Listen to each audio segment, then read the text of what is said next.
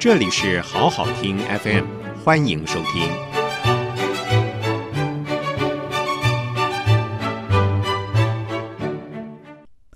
好好听 FM 的朋友，大家好，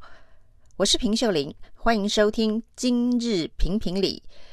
一个周末过去，大家是不是觉得更加的疲倦呢？三倍券上路，很多人都说这是三倍疲倦。事实上，邮局的员工最疲倦了。上个礼拜六呢，全员加班，一千两百多个邮局哦，来上班的人数跟平常日是一样的。算一算呢，邮局全员加班，恐怕这个加班费就要付出将近一亿。这个令人懊恼又复杂的三倍券政策哦，这个周末的确是引发了一些爆买潮，看到各个卖场、百货都挤满了人潮。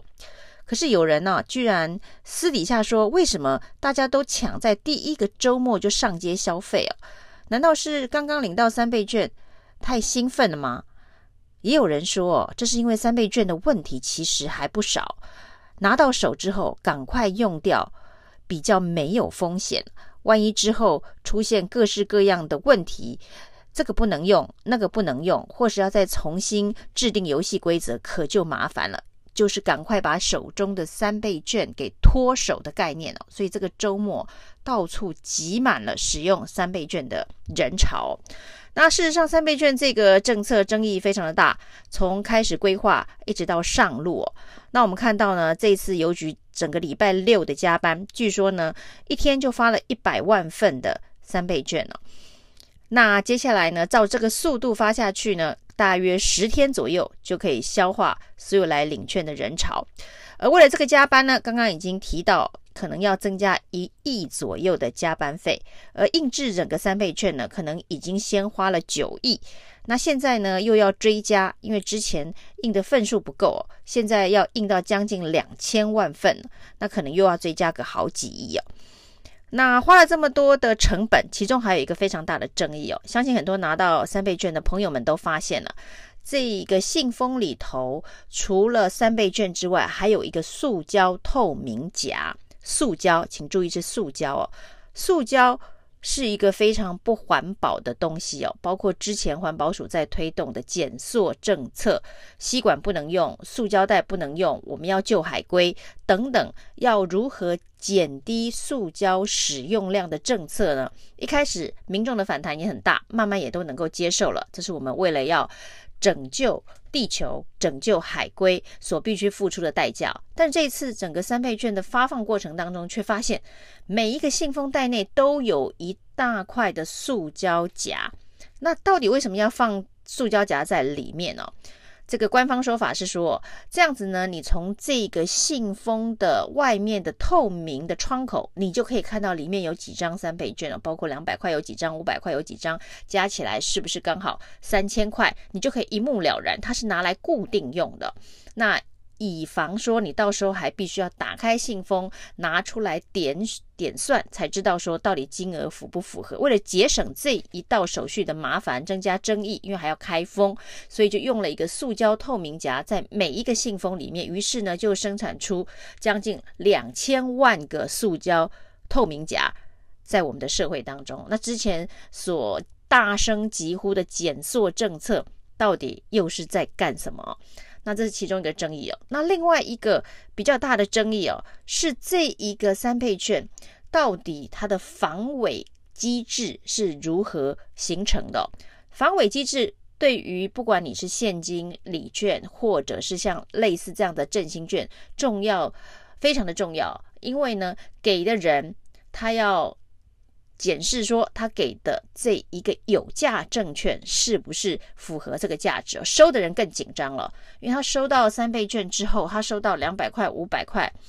等等的三倍券之后呢，他去兑现的时候，如果被质疑说你收到的这个券是伪造的话，那他可就血本无归，而且后面可能还有非常大的麻烦，因为可能要进行调查，你这个伪造的三倍券是哪里来的？是你个人伪造，还是你收从消费者手上收来的？后面会有一连续麻烦的司法的程序要走，所以大家是如临大敌的在检视说。这个三倍券到底是真还是假？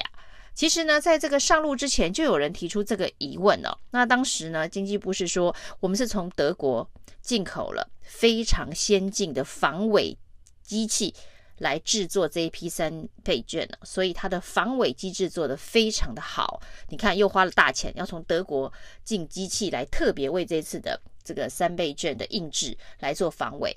那然后呢，这个防伪呢，经济部拍了一个影片告诉大家，我们有六大防伪机制哦。那非常的厉害哦！这六大的防伪机制呢，你只要摸一下、转一下、看一下，就可以知道它是真是假。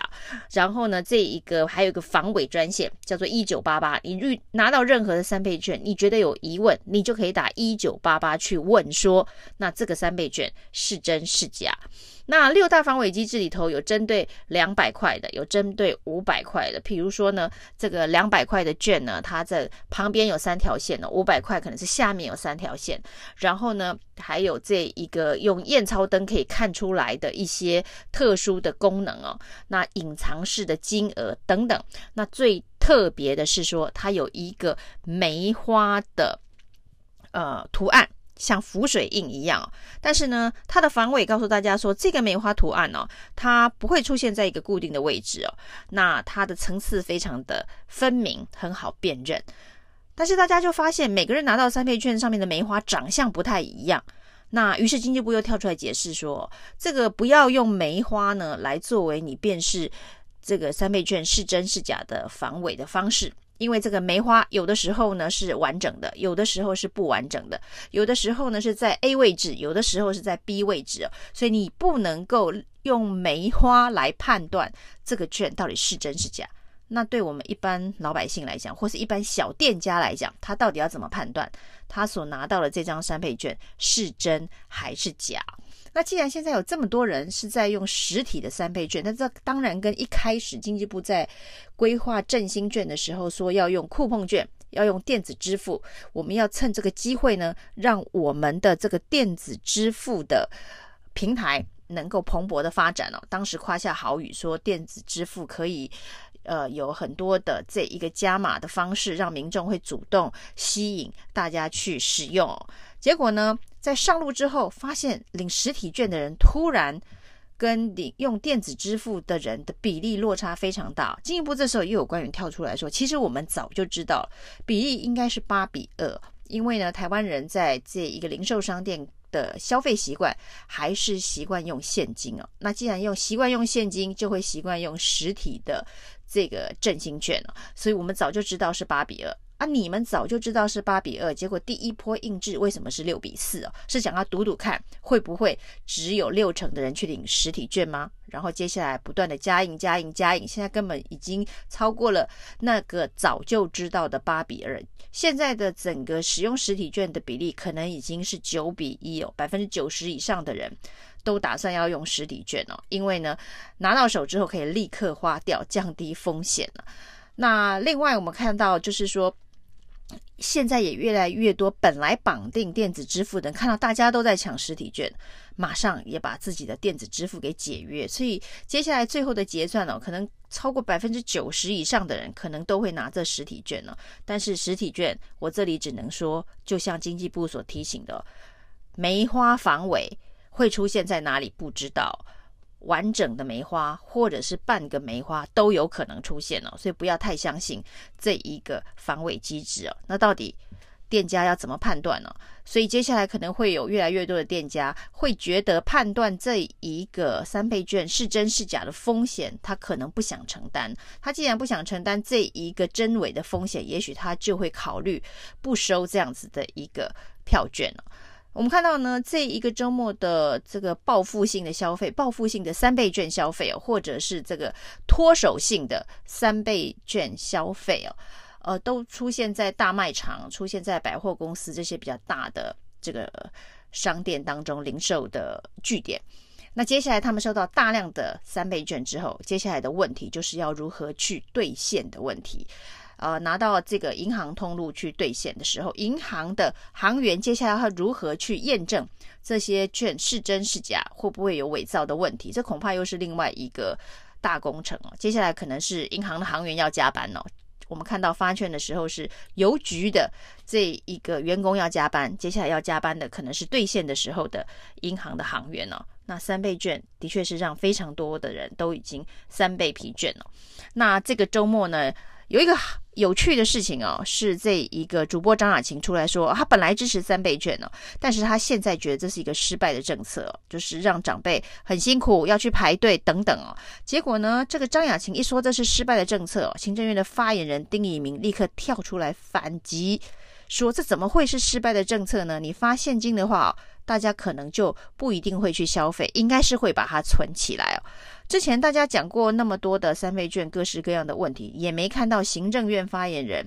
这么大动作的出来反击哦。结果张雅琴说失败，马上就跳出来澄清哦。难道行政院认知是张雅琴的观众是特别的重要，或者是他能够代表？这个最基层的声音，所以行政院一定要赶快出来澄清哦，不然呢，连张雅琴都觉得失败，这件事情已经是一个最低门槛、最低标准了吗？那这个周末还有一个大事情哦，就是民进党的党代表大会哦。其实民进党的党代表大会对于所有的民进党人来讲，恐怕比立法院你开什么院会、什么预算会议、什么法案会议，甚至这次的考监人事同事议权的会议都还要重要。对民进党来讲，现在执政了，而且呢是完全执政的状态哦，所以呢牵涉所有的政治资源分配的。重要位置的安排哦，都要透过这个党的核心机制，因为总统也兼党主席啊。那既然这一个党的权力核心机制是最重要的，所以呢，这一次的党代表大会呢，大家对于该谁能够卡到中常委的位置，谁能够卡到中执委的位置哦，是更加的认真精算的。那这一次果然结果出炉呢，是派系平衡的结果。这个新潮流三席，英系两席，正国会两席等等这样子的比例分配哦，是没有太大的意外哦。但其实让我最意外的是英系的那两席哦，英系代表说他是蔡英文总统、蔡英文主席的嫡系，那两席中常委的代表人，一个是苏正清，一个是黄成国。那黄成国基本上他的黑道背景大家都很熟悉啊。那过去的不管是陈水扁，或者是苏贞昌，或者是谢长廷，其实都不太敢重用黄成国。那蔡英文算是第一个真正重用黄成国的人了。他代表的是英系的中常委啊。那黄成国当然在去年总统大选期间，还有一个非常重要的代表作，就是呢，他带了政协牧师管浩明，找内政部长徐国勇要乔陈同佳来投案。的一个案件哦，那这件事情后来似乎也不了了之哦，选举都选完了，陈同佳也没来投案哦。那另外呢，苏震清的争议也很大哦，苏震清，屏东的苏家班，苏家全为了要让苏震清能够挤进不分区安全名单，甚至主动辞去国会议长。显然苏震清非常的重要。那苏震清呢？他身上还有一个非常重要的案子，去年的选举期间呢，他的助理涉及一个内线交易案呢，那这个内线交易案当然也牵扯到苏正清，那包括了助理，包括了相关的当事人都说苏正清对于这件事情呢有一定程度的涉入，但是截至目前为止，这件内线交易案在北检侦办中，但是呢一年多了，完全没有约谈苏正清哦。难道立委除了言论免责权，还有约谈免责权吗？他涉及了司法案件，北检在侦办的时候可以特意的跳过吗？还是说这个立委的位置实在是太重要？现在又是民进党的中常委，这个位置恐怕又更加的重要。那苏正清的内线交易案到底什么时候会开始约谈侦办呢？社会大众都在等着看，包括呢，民进党的党主席蔡英文总统今天在全代会上面特别讲哦，民党现在已经执政了，要用更高的标准看待自己哦，更高的标准哦。他说呢，民进党全面执政之后呢，外界都觉得民进党会因此而腐化，写了这样子，民进党拥有绝对权力之后的腐化的剧本，那我们民进党不能够让其他人。真的看到照着这个剧本演下去哦。蔡英文总统的讲稿真的写得非常的好，那如果真的能够落实，那当然是全民之福哦。但是呢，蔡英文总统是讲稿写得好，实际上能不能够落实，包括了苏正清的案子哦，包括之前我们看到苏家全、唐荣公司他的外甥的案子哦，苏家班的案子办不办，大家都在看哦。